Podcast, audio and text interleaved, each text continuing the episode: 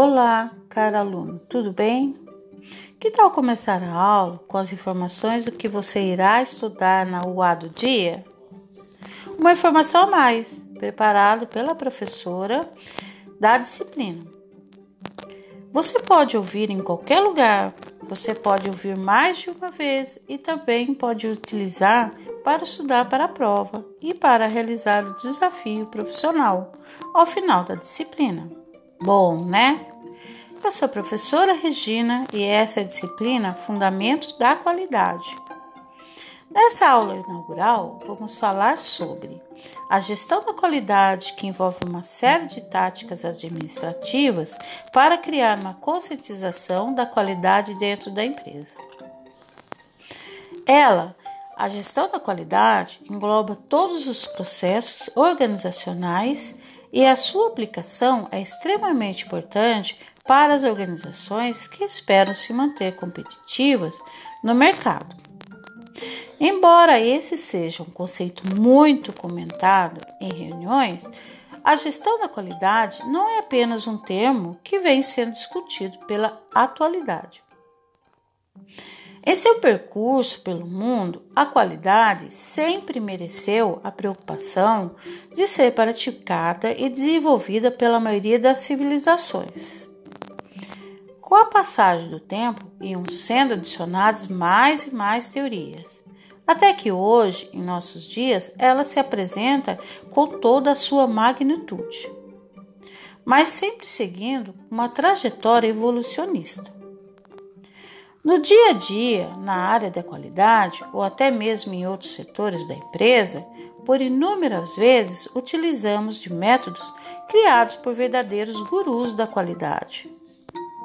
Nessa primeira UA, vamos estudar o conceito e as teorias dos principais gurus da qualidade, para garantir que você fique por dentro da cultura da qualidade e não apenas siga procedimentos sem saber a sua origem.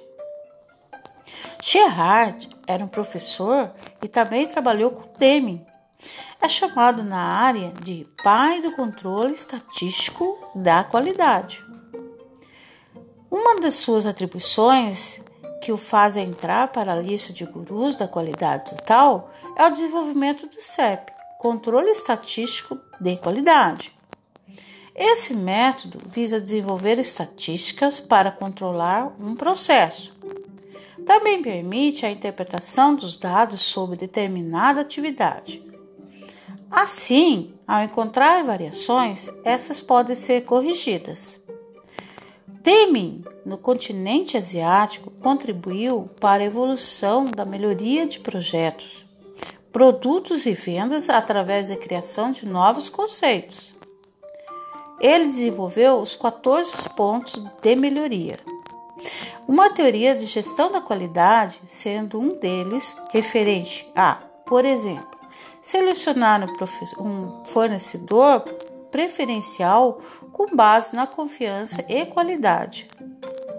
Juran, junto com Deming, contribuíram para o desenvolvimento industrial japonês no pós-guerra.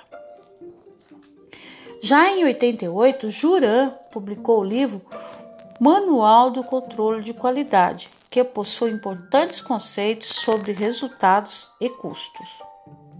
Ele também conceituou os três pontos fundamentais para a gestão da qualidade, que ficaram conhecidos como Trilogia de Juran: planejamento da qualidade, controle da qualidade e melhoria da qualidade.